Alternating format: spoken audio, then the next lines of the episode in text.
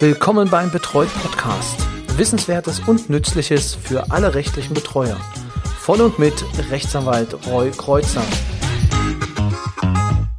Hallo und herzlich willkommen zu einer neuen Folge des Betreut Podcasts, dem Podcast für rechtliche Betreuer. Mein Name ist Roy Kreuzer und ich freue mich, Sie auch in dieser Woche wieder als Hörer gewonnen zu haben. Womit beschäftigen wir uns heute? Heute blicken wir einmal in die Medien. Und zwar habe ich äh, einen Zeitungsartikel gefunden, der wurde mir vorgeschlagen. Sie kennen das vielleicht. Ich habe äh, den Firefox und dort äh, gibt es ab und zu Artikel, die wahrscheinlich auch den Datenschutz rechtlich konform mir ähm, als interessant vorgeschlagen werden. Und da ist mir ein Artikel des Standards untergekommen eine österreichische Zeitung, die auch, wie ich dann nachgelesen habe, weil man muss ja immer mal schauen, was für eine Quelle man da zitiert, ähm, ja, seit 2021 ein Investigativabkommen mit dem Spiegel hat laut Wikipedia. Und ähm, ja, ich dachte, mit dieser Referenz kann es jetzt nicht so schlecht sein, wenn man den Standard zitiert. Nein, Spaß beiseite, der Standard ist eine ähm, sehr verbreitete Zeitung dort in Österreich und äh, auch ja, für seine Qualität auch über die Landesgrenzen hinaus bekannt. Genau, auf jeden Fall der Standard hat einen Artikel ähm, geschrieben oder veröffentlicht online, auf den ich nachher eingehen will.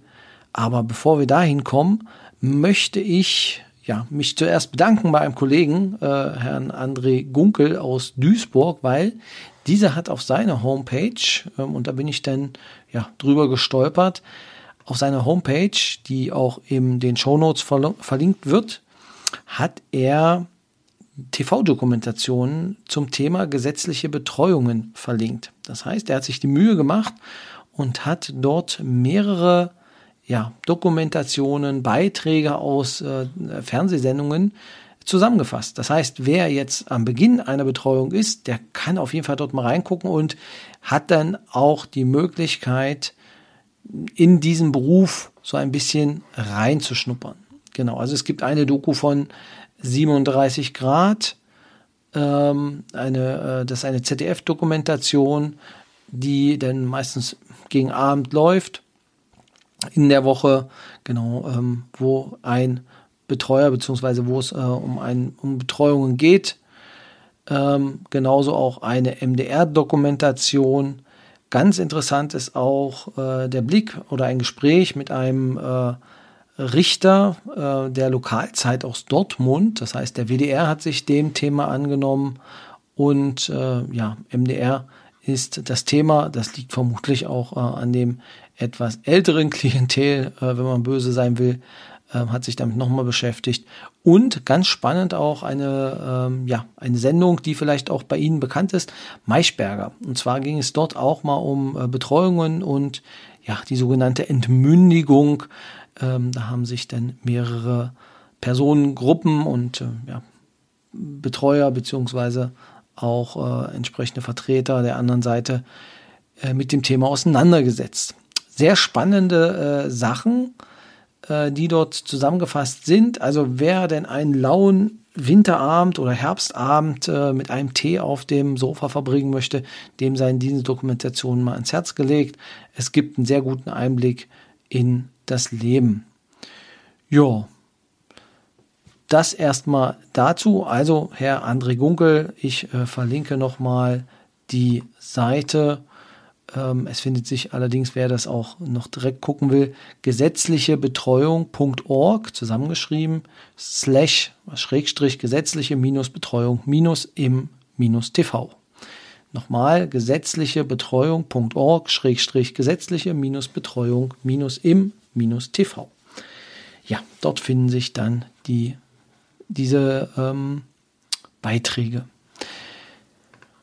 Spannend war, und jetzt kommen wir zu dem Artikel des, äh, des Standards, den ich schon äh, vollmundig angekündigt habe. Es hatte mich ein bisschen, ähm, ja, ein bisschen unverhofft getroffen, denn die Überschrift des Artikels lautet Eltern-Kind-Beziehung, 15 Fragen, die man Eltern stellen sollte, bevor sie sterben. Und äh, das war jetzt nicht so ein Thema, was mich jetzt direkt tangiert hat.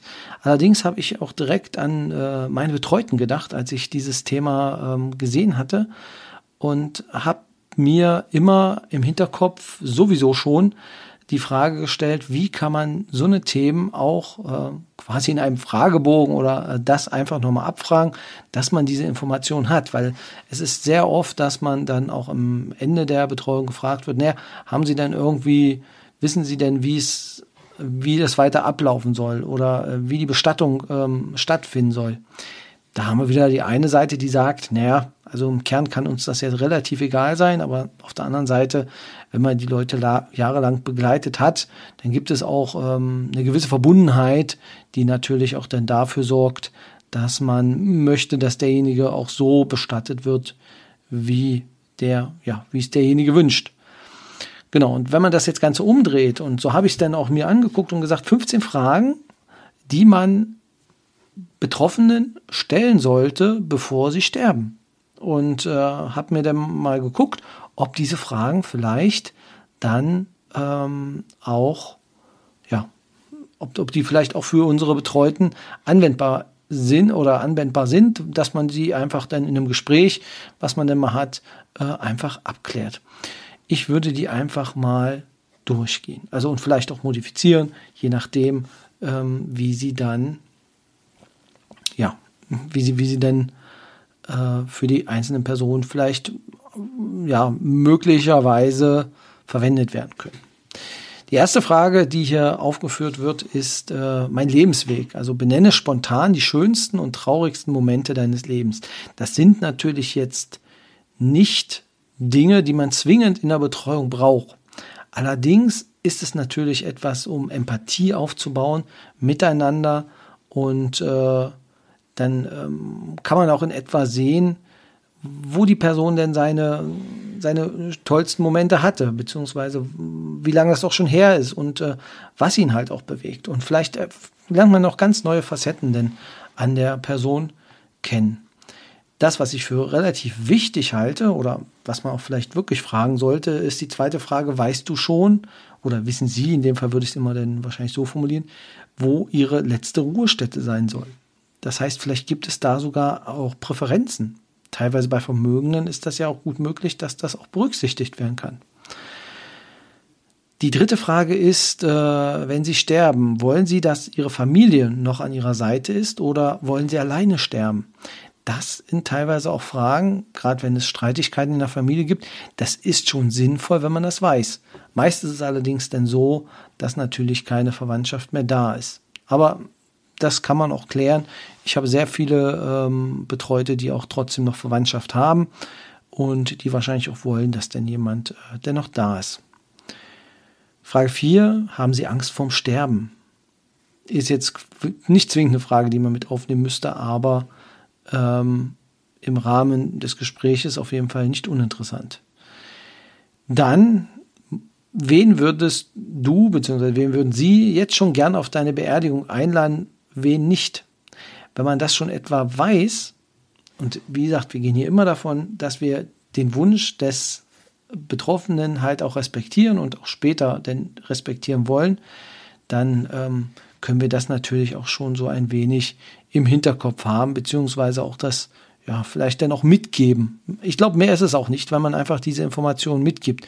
Ähm, ich finde es immer schwierig, wenn man da wirklich gefragt wird, ähm, und man dann so ein bisschen ohne Kenntnis desjenigen ähm, ja, denn, denn Fragen beantworten muss. Ich denke, ich weiß relativ viel von meinen Betroffenen, aber ähm, gerade in diesen Bereichen, ähm, da fehlt einfach dann immer noch sehr viel Wissen. Genau, und äh, es macht mir jedenfalls auch ein gutes Gefühl, ähm, wenn ich hinterher dann, also denjenigen so einen letzten, letzten Dinge mitgeben kann und äh, ja, auf dem Weg dann auch auf seine letzte Reise. Sechste Frage wäre, welches Lied möchten Sie hören, bevor Sie sterben? Danach gibt es etwas, das Sie noch gemeinsam erleben möchten oder das Sie noch erleben wollen. Und vielleicht auch die Frage, wie mein letzter Tag auf Erden würde folgendermaßen aussehen, dass es einfach mal beschreibt, wie er sich das denn vorstellt. Ähm, dass man das vielleicht auch dann entsprechend, wenn man das weiß, auch dann im Pflegeheim oder in anderen äh, ähm, äh, zu Hause denn vielleicht noch, wenn jemand nicht mehr dann reden kann, dass man das auch weiß und ihm vielleicht so eine Freude machen könnte. Willst du oder wollen Sie im Alter gepflegt werden? Das wäre dann noch, also vom Verwandten vor allem. Also das ist jetzt eine Frage, die sich natürlich wirklich auf die Verwandtschaft bezieht. Aber wenn es natürlich dann vielleicht explizit so ist, dass die Person dann nicht gepflegt werden will von irgendeinem Dritten, äh, dann wäre das halt auch gut zu wissen. Eine Frage, die wirklich relevant ist, äh, haben Sie ein Testament? Und wenn ja, wo liegt es? Das ist wirklich eine sehr relevante Frage, weil es natürlich dann darum geht, ähm, das vielleicht dann später auch zu regeln. Ähm, ich habe es auch teilweise so gemacht, dass ähm, die Testamente, dass ich die Testamente in die Handakte gelegt habe, damit man sie dann auch, wenn es darauf ankommt, findet. Eine Frage, die immer entscheidend ist, wärst du bereit, deine Organe zu spenden oder wären sie bereit, ihre Organe zu spenden? Finde ich eine super wichtige Frage, sollte man auf jeden Fall ähm, beantwortet kriegen. Was könnten ihre letzten Worte sein? Das ist mir wieder so eine emotionale Frage, aber ja, das äh, lockert das ganze Gespräch wahrscheinlich auf. Besitzen Sie eine Patientenverfügung? Das ist natürlich eine Frage, die bei uns jetzt im Rahmen des, ähm, des Erstfragebogens schon er erhoben wird. Ähm, aber hier kann man es nochmal verdeutlichen. Und natürlich kann man jetzt auch fragen, Frage 14 wäre, wie sollte dann die Bestattung aussehen? Dass man sowas vielleicht schon mal klärt, solange man ja noch, solange man es noch machen kann. Ja, und abschließend noch, ähm, aber auch eher so eine emotionale Frage, ob es etwas gibt im Leben, was bereut wird und ob man es heute anders machen würde. Genau, also wenn man diese Fragen nimmt, wie gesagt, die sind ja nicht abschließend, aber dann könnte man aus diesen Fragen einfach auch einen kleinen Katalog entwickeln oder eine kleine, ein kleines Papier entwickeln, auf dem dann schon die Informationen für den Bestatter drauf sind, die er vielleicht dann weiterverwenden kann, um dann auch eine Bestattung zu ähm, entwickeln, kreieren, äh, die auch dem Betroffenen dann am nächsten kommt oder seinen Wünschen am nächsten kommt. Genau, der Tod. Trauriges Thema, aber immer wieder mal äh, ja, notwendiger Bestandteil unseres Jobs. Aber ja, vielleicht mal ein anderer Blick auf diese ganze Geschichte. Tja, das war es auch schon von mir für heute. Ähm, ich kann nur noch mal auf den Stammtisch verweisen. Äh, am, in der nächsten Woche, also die Folge kommt ja am 9.11. raus. Ähm, die nächste, der nächste Stammtisch wäre am 17.11. um 16 Uhr wieder online bei Zoom. Ja, alle herzlich eingeladen. Einfach eine kurze E-Mail an mich und äh, ich füge sie dann dazu in den Verteiler unter stammtisch.betreut.de. Eine Mail stammtisch.betreut.de, betreut mit RY. Und dann ja, schreibe ich Ihnen kurz zurück, dass Sie dann im Verteiler sind. Und dann kriegen Sie Ende dieser Woche, also wahrscheinlich sogar heute schon, wenn Sie es am 9. hören oder morgen, eine kurze E-Mail von mir, in dem ich Sie bitte, mir Fragen zu stellen, beziehungsweise Fälle zu äh, äh, überliefern, die wir dann im Stammtisch nächste Woche besprechen. Ja, das war's für heute.